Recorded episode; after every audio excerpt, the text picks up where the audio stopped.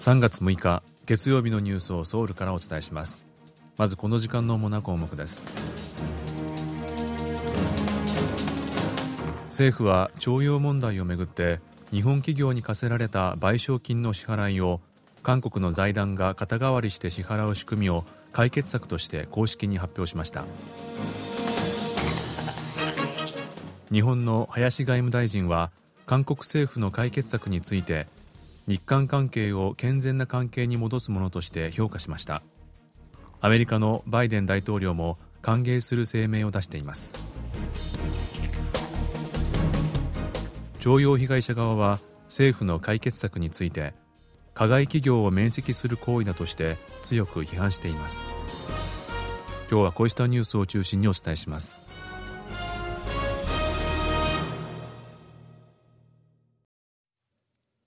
政府は徴用問題をめぐって最高裁にあたる大法院の判決により日本企業に課せられた賠償金の支払いを韓国企業からの寄付金をもとに韓国の財団が肩代わりして支払う仕組みを解決策として公式に発表しました。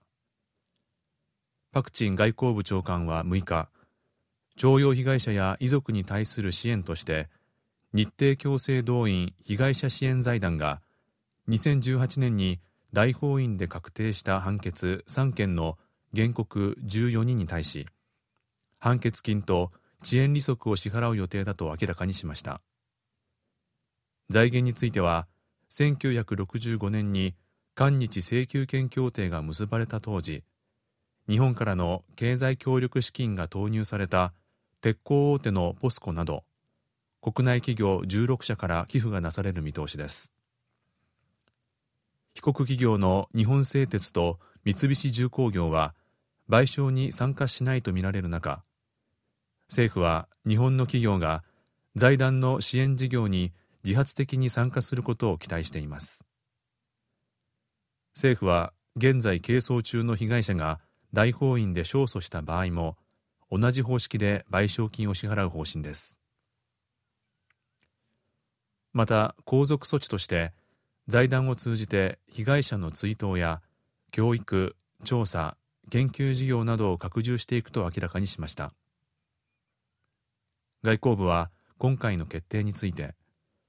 韓国の国としての品格と国力の高まりに見合う対極的な決断だとして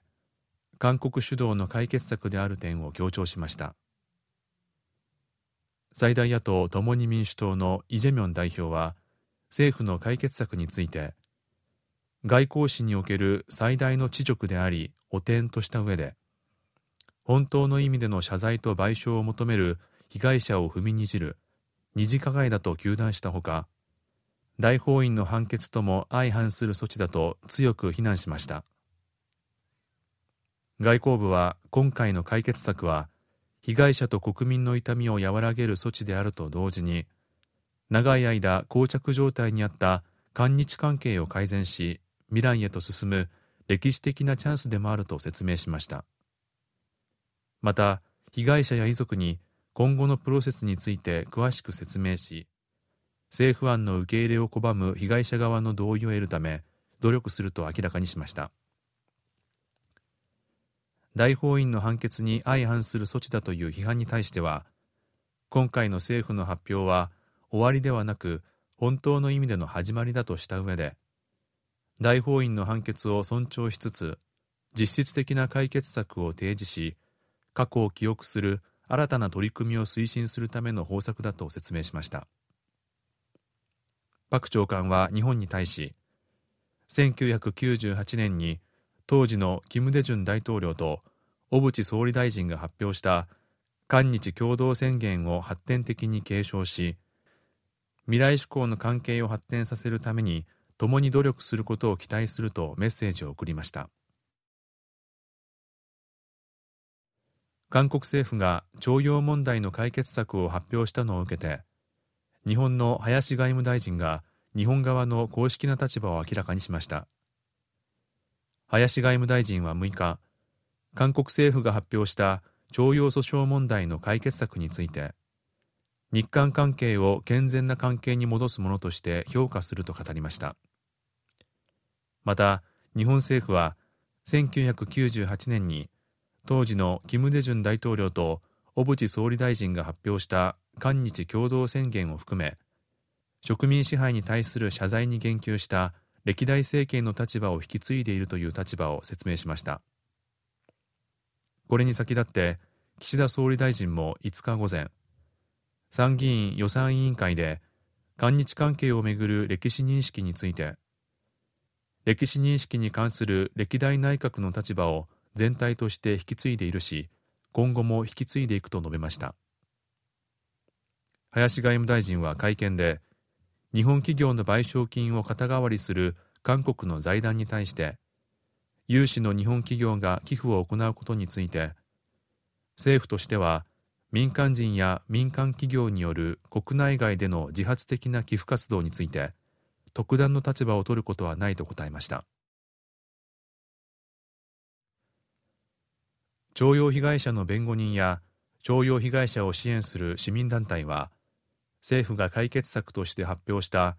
日本企業に課せられた賠償金の支払いを韓国の財団が肩代わりする仕組みについて加害企業を免責する行為だとして政府を糾弾しました。市民団体民族問題研究所と被害者側の弁護人は6日記者会見を開き政府の解決策に同意する被害者に対しては債権消滅の手続きを進めるものの同意しない被害者は日本企業の韓国内資産に対する強制的な現金化を引き続き推し進めると明らかにしました。民族問題研究所などによりますと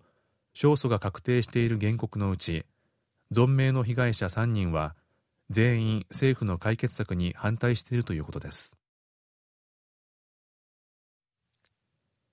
アメリカのバイデン大統領は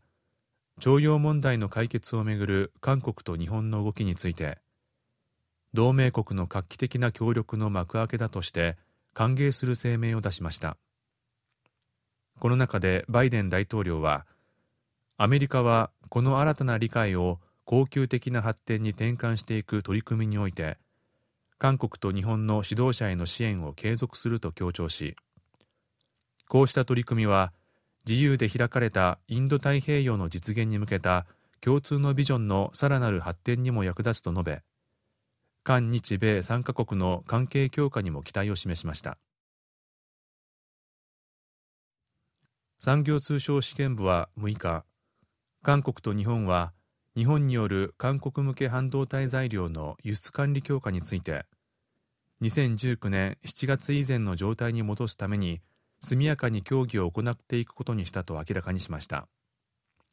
その上で協議が行われる間韓国政府はこの問題をめぐる WTO 世界貿易機関への提訴を中断することにしたと説明しました。一方日本の経済産業省も韓国政府と同じ立場を表明していて近く両国間の政策対話を開催することにしたと明らかにしたということです。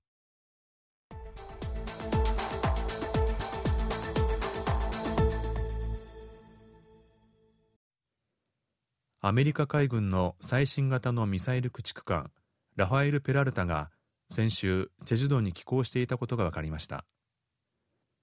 同時期にアメリカ海軍のロサンゼルス級原子力潜水艦スプリングフィールドもプサン作戦基地に寄港していてアメリカの原子力潜水艦とイージス艦が同時に韓半島を訪れたのは北韓の核やミサイルによる脅威への対応と中国に対する牽制に狙いがあるとみられています。北韓の朝鮮中央通信は6日